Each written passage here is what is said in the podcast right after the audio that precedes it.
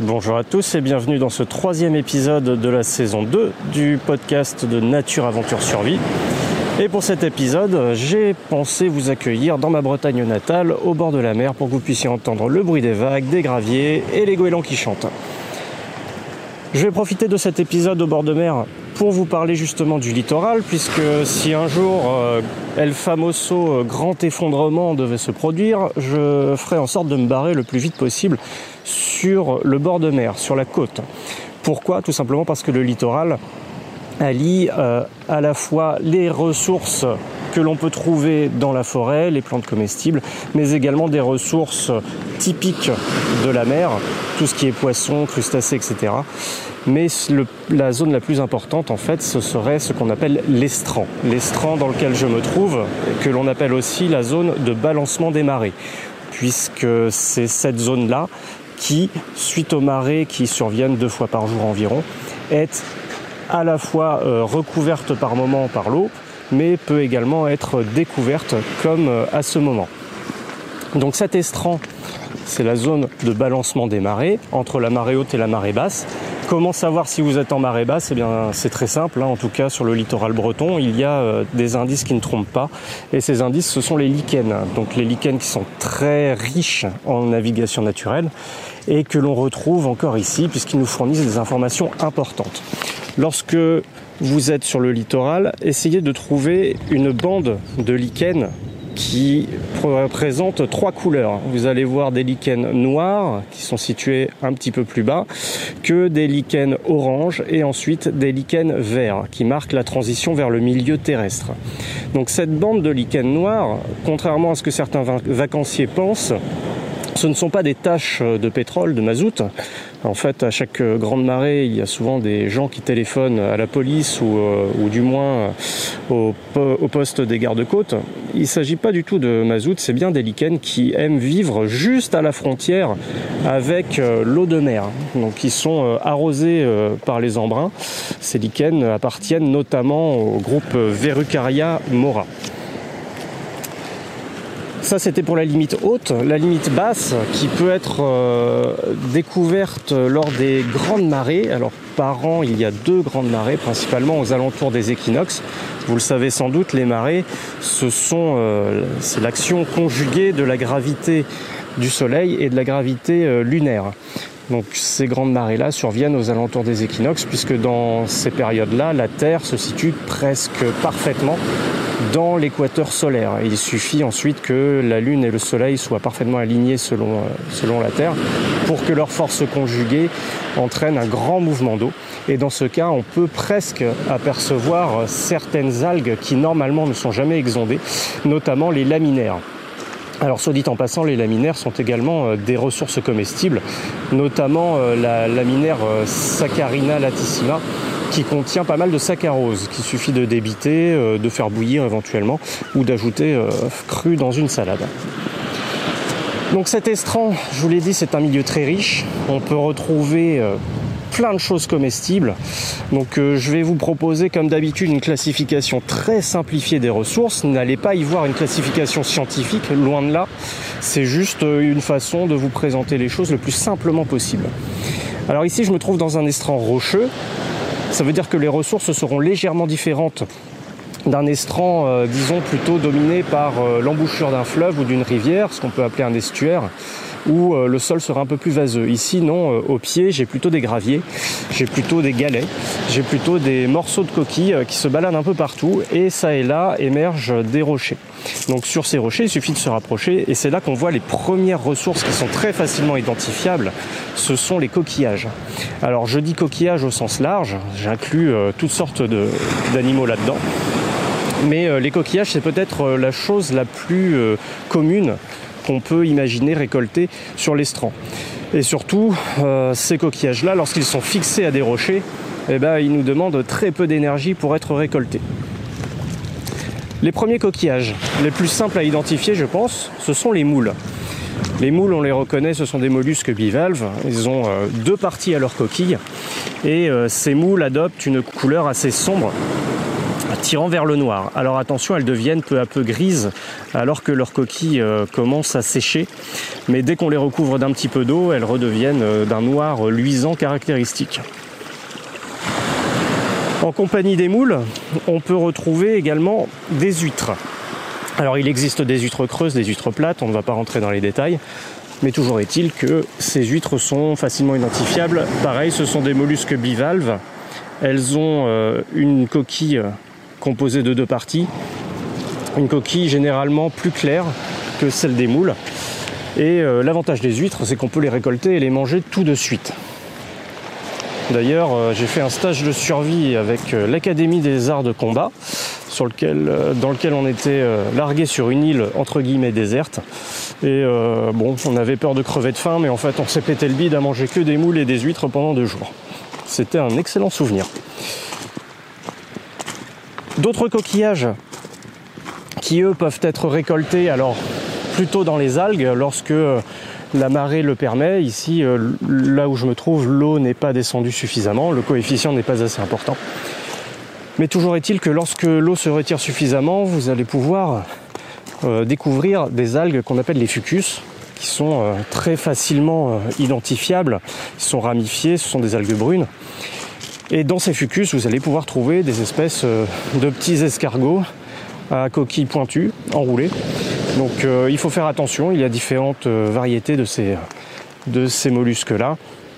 Les bigorneaux sont assez facilement identifiables, il suffit de les récolter dans les algues, donc pas d'outils nécessaires. Dans d'autres estuaires qui sont un peu plus vaseux, lorsque euh, ça sent pas très bon, que le, sable entre guillemets vire au noir, ça veut dire qu'il est très riche en matière organique. On va trouver très facilement des coques et des palourdes. Pour ça, il suffit de gratter le sable. Les coques et les palourdes se cuisinent très simplement. Il faut d'abord les faire dégorger et euh, en les faisant simplement bouillir et en les aromatisant de quelques herbes, on peut parvenir à faire des plats assez intéressants comme les célèbres tagliatelles aux coques italiennes. Alors il faut savoir aussi que ces mollusques-là peuvent être récoltés, euh, bouillis et bouillantés, et euh, vont servir également euh, d'appât pour aller pêcher des poissons. Donc là, c'est l'investissement de la ressource que vous souhaitez faire. Soit vous en tirez l'énergie directement, soit vous souhaitez réinvestir cette modeste ressource, qui est facilement récoltable, hein, soit dit en passant, pour aller pêcher autre chose. Donc pêcher des poissons euh, en eau vive par exemple. D'autres coquillages qui se retrouvent facilement dans le sable et dont la pêche est assez amusante, il faut euh, guetter euh, deux petits trous situés côte à côte dans le sable, dont un trou qui est légèrement plus gros que l'autre. Et sur ces deux petits trous-là, vous allez verser du sel fin de table, simplement du sel. Et vous allez voir très vite le trou dégorgé. Il va y avoir euh, de l'eau qui va remonter. Et ensuite euh, va sortir un coquillage bivalve également. Il a deux parties à sa coquille. C'est ce qu'on appelle les couteaux. Donc euh, ils sont reconnaissables parce que leur coquille est très allongée et rappelle effectivement la lame d'un couteau. On peut également les pêcher au couteau, c'est peut-être aussi pour ça qu'on les appelle ainsi. Mais ces coquillages-là donc peuvent être récoltés grâce à du sel, ça amuse beaucoup les enfants et euh, ils sont assez goûtus. Il suffit euh, également de les faire un peu dégorger et puis ensuite euh, bouillis ou braisés tout simplement sur le bord de la plage. Donc voilà un tour très rapide des coquillages. Je souhaite également vous parler d'un coquillage que j'ai abordé dans une de mes vidéos. Il n'est pas réputé pour être très bon à manger. Néanmoins, il faut, euh, il faut le présenter. Donc c'est euh, ce qu'on appelle la patelle. Il se situe un petit peu plus haut, toujours dans l'estran, que euh, les moules et les huîtres. On peut le récolter très simplement. il est accroché à son rocher. Vous lui mettez un bon coup dessus par surprise. Et avec, la, avec une lame de couteau, vous venez juste décoller le muscle. Vous virez les viscères qui sont au sommet du cône. Et puis vous pouvez le manger cru. Bon, c'est très caoutchouteux, ça a un goût euh, de sang. C'est pas super bon, mais euh, ça fait toujours ça à se mettre sur la dent quand on crève la dalle. Alors bien sûr, l'estran vous permet de récolter d'autres ressources que les coquillages, mais je le répète, les coquillages, au moins, bah, vous n'avez qu'à vous baisser pour les ramasser, c'est très simple. Si vous voulez y mettre un petit peu d'énergie, vous allez vous tourner vers les mares. Alors les mares, ce sont simplement bah, des flaques d'eau qui sont retenues dans les rochers ou dans le sable parfois, suivant la marée. Et dans ces mares, vous allez y trouver une population d'animaux qui peut être très intéressante suivant la hauteur à laquelle s'est formée la mare. Dans la plupart d'entre elles, vous allez retrouver euh, les mêmes coquillages que ce que vous avez pu voir aux alentours, mais vous allez aussi pouvoir découvrir des petites choses très vives qui se baladent. Il suffit de perturber un petit peu la surface de la mare parfois pour voir des choses se balader. Alors parmi ces choses intéressantes, bien sûr, il y a les crevettes. Il suffit d'avoir une petite épuisette. Alors vous allez trouver des petites crevettes grises ou alors vous allez carrément trouver des bouquets. Faites attention aux tailles, aux tailles réglementaires. Mais dans ces mares, donc, vous allez également pouvoir y retrouver des petits poissons qu'il faudra ensuite identifier pour savoir si vous allez pouvoir les consommer ou non. Dans les mares, lorsque on a une grande marée, on peut également trouver des crustacés très intéressants, c'est-à-dire toutes sortes de crabes. Alors parmi les crabes, il y en, a plein de sortes. On connaît bien euh, le tourteau, donc qui a plutôt une carapace, euh, disons, euh, tirant sur le rose, ce qu'on appelle également le dormeur. Mais il y a aussi les crabes verts, les étrilles, qui peuvent être utilisés, alors pas forcément euh, consommés euh, de la sorte, mais euh, bouillis dans une soupe, pour parfumer une soupe. C'est également un mets qui est assez, intéressant à consommer. Si vous êtes vraiment chanceux, toujours pareil, en retournant les rochers, comme pour les crabes, vous allez peut-être mettre la main sur un homard. Il est possible de pêcher des homards lors des grands coefficients de marée, il est possible de les pêcher à pied, euh, pas forcément en mettant des casiers ou en faisant de la plongée sous-marine. Bien sûr, ces homards-là, il faudra qu'ils soient d'une taille respectable pour être consommés. De toute façon, euh, la pêche à pied est très réglementée et très surveillée. Ça, faut le savoir. Donc je ne rentrerai pas dans les détails en ce qui concerne les poissons, puisque la meilleure façon de pêcher des poissons de bon calibre, c'est quand même la canne à pêche depuis le bord de mer ou alors la pêche sous-marine. Toujours est-il que lorsque vous partez en pêche à pied, il va falloir faire attention à deux choses très importantes. Ce sont les horaires de marée pour éviter de vous faire surprendre. Chaque année, à chaque fois qu'il y a des, marées d'équinoxe, on entend parler de, pauvres âmes qui se sont égarées sur les rochers ou alors qui se sont fait encercler alors qu'ils étaient sur un banc de sable. Euh, j'ai moi-même assisté euh, quasiment à une noyade alors qu'on était en sortie sur l'estran avec la fac.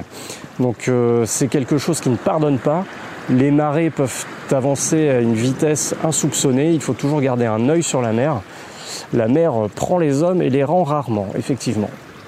Deuxième chose à laquelle il faut faire très très attention, et là c'est plus pour votre euh, portefeuille, c'est, euh, ce sont les calibres. Les calibres qui vous permettent en fait de récolter librement certaines, euh, certaines ressources. Alors bien sûr, il y a des tailles qui sont affichées partout dans les zones de pêche. Il suffit de regarder à l'entrée des plages, à l'entrée des, des ports de pêche. Vous allez y trouver des tableaux détaillant les tailles réglementaires pour les différents coquillages. Donc euh, pas la peine de ramasser des trucs trop petits, de toute façon vous n'aurez rien à manger. Mais c'est aussi une histoire de euh, régénération de la ressource. Récolter des huîtres bien trop petites ne vous permettra pas de bien vous nourrir et de toute façon vous serez hors la loi. Les amendes peuvent être très chères.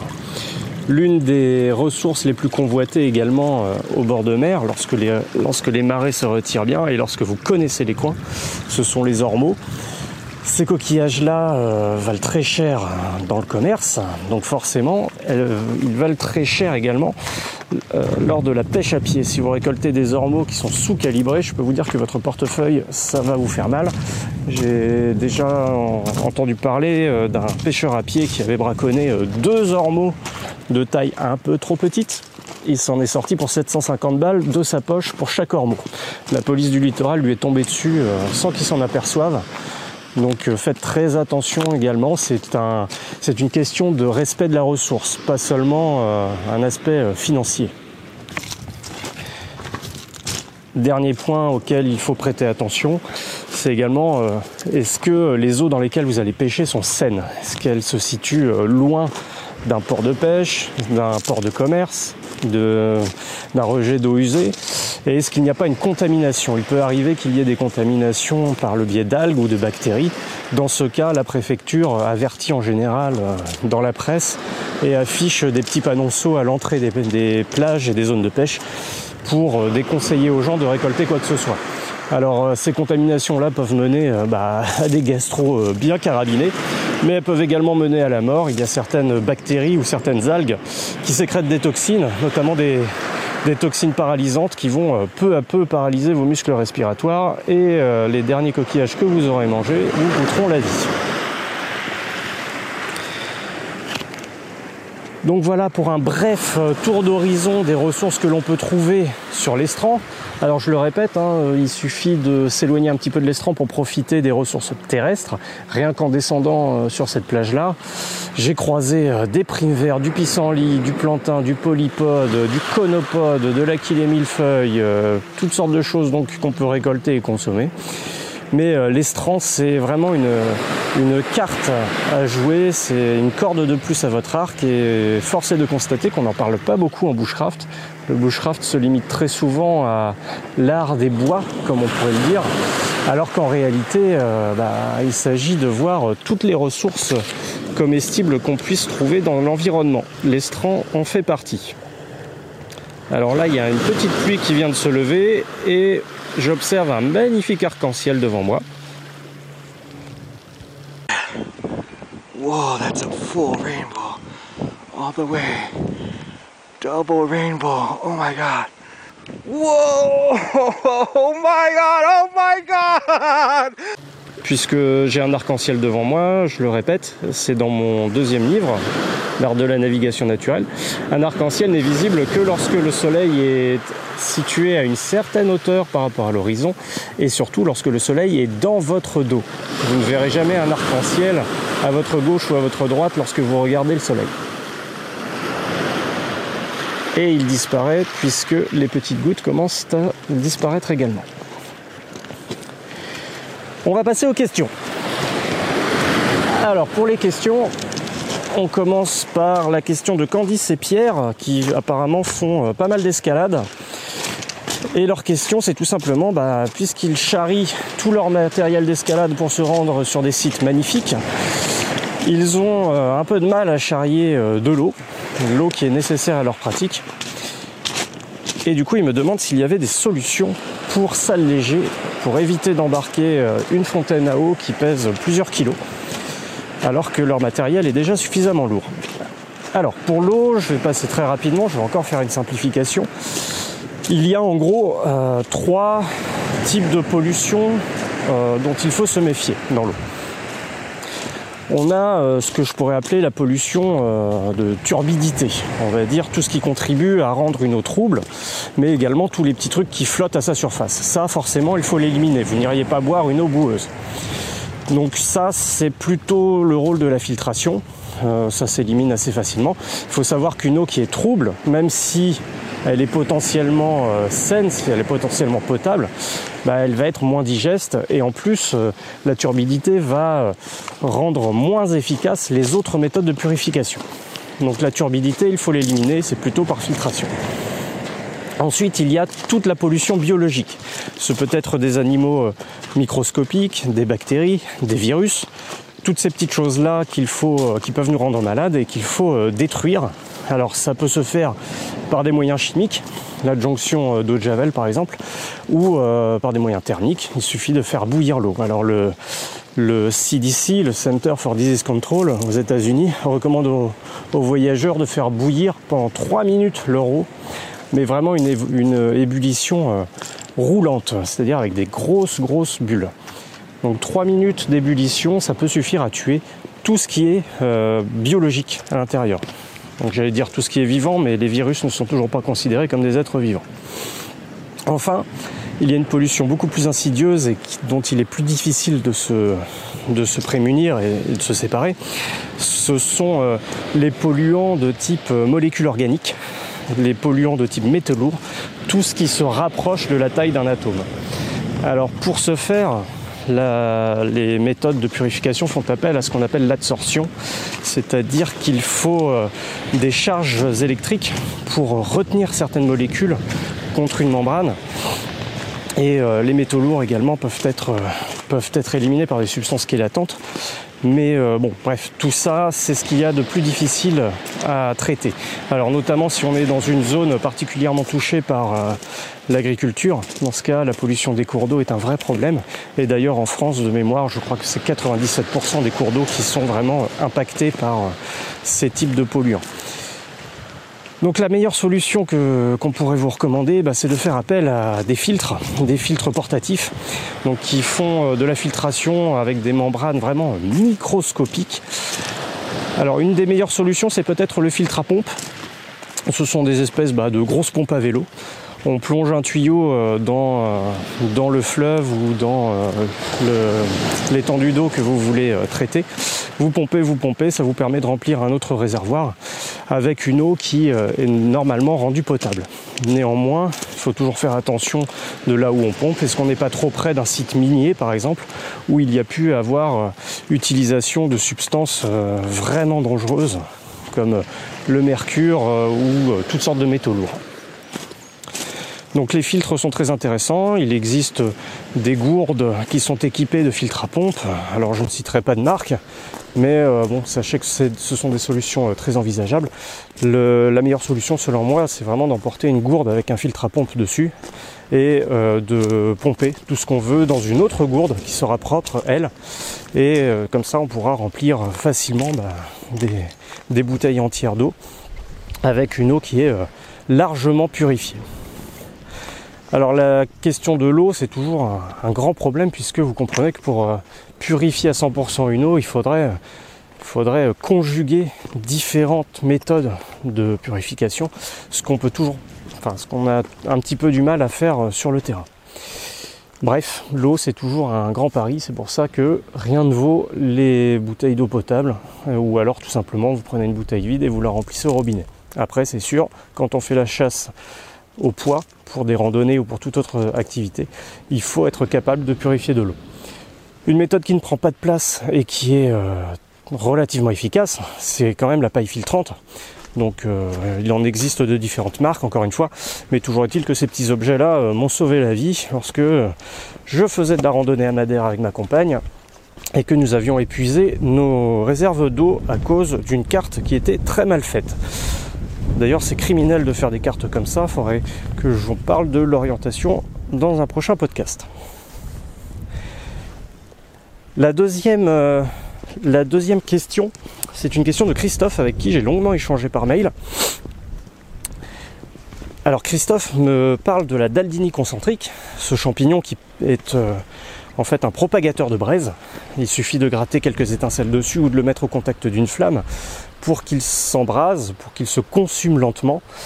Et euh, cette Daldini concentrique, eh ben, lui, il en récolte un petit peu, mais ce sont toujours des champignons euh, vraiment minuscules.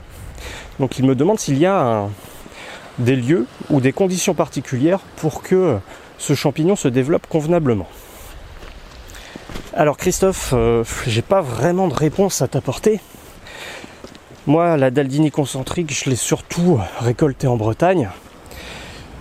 J'ai l'impression qu'il pousse plutôt sur des sur du bois de frêne et de chêne en décomposition. Néanmoins, à chaque fois que j'en ai trouvé de bonne taille, ils étaient euh, relativement dégradés. C'est-à-dire que euh, j'ai l'impression qu'avec l'humidité, ils ont quand même tendance à pourrir rapidement. Alors, les arbres sur lesquels je les ai récoltés à chaque fois, c'était des arbres tombés au sol, abrités abrités par euh, un feuillage de lierre ou alors abrités par euh, d'autres arbres qui les protégeaient plutôt bien. Donc euh, j'ai l'impression qu'il faut un endroit relativement frais, un petit peu humide, pour que se développent ces espèces de globules noirs qu'on reconnaît assez facilement. Alors pour ceux qui ne connaissent pas la Daldini concentrique, ça forme, oui c'est un champignon qui forme des globules noirs ou bruns pouvant atteindre une dizaine de centimètres, mais surtout lorsqu'on la coupe, on remarque à l'intérieur des cernes de, croissance. Donc euh, il a un aspect très reconnaissable et euh, voilà, le souci c'est que lorsque je les récolte en Bretagne sur des arbres tombés, il faut que je les fasse sécher un petit peu avant de pouvoir les utiliser.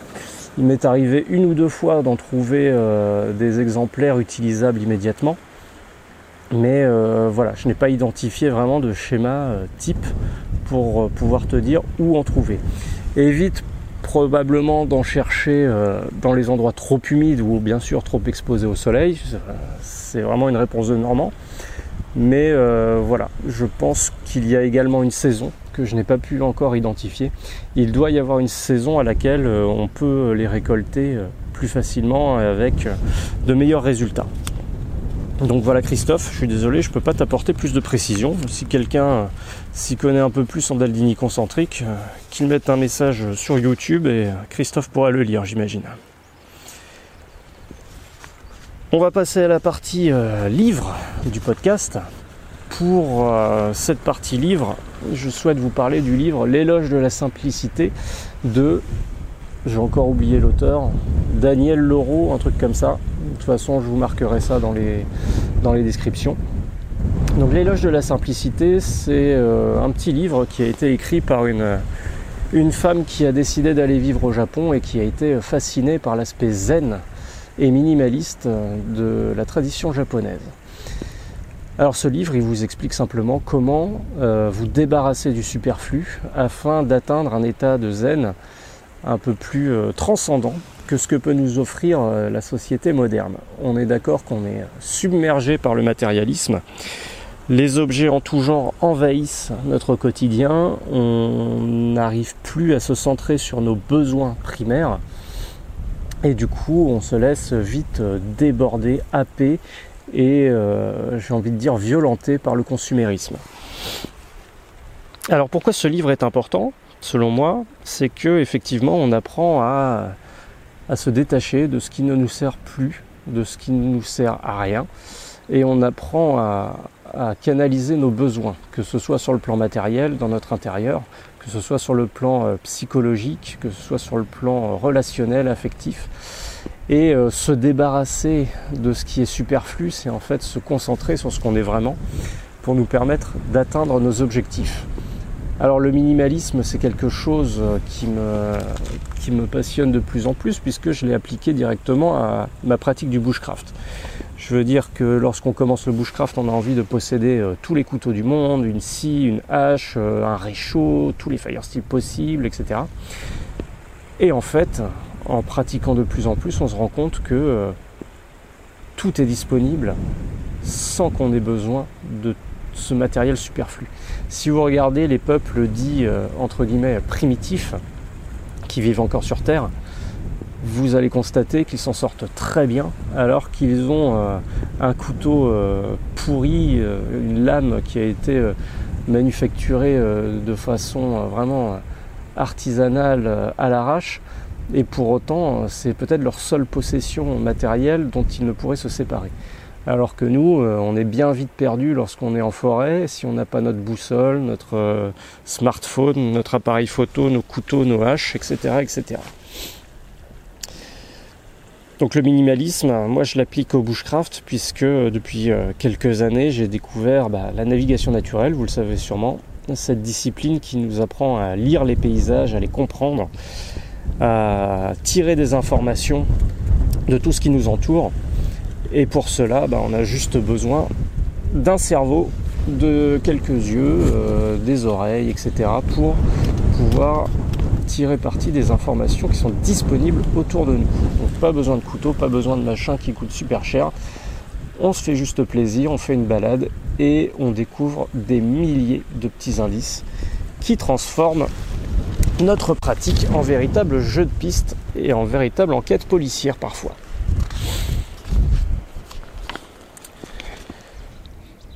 Donc pour la partie gratitude de ce podcast, je souhaite remercier euh, Jean-Pierre. Jean-Pierre qui m'a contacté il y a quelques années sur Facebook alors que euh, je tenais encore euh, la page Nature Aventure Survie et que je publiais en fait les activités que nous faisions avec mes élèves au collège. À l'époque, j'avais le club Nature Aventure Survie pour apprendre le bushcraft à des collégiens. Donc nous rédigions sur un blog nos différentes activités, on faisait des petits tutos, etc.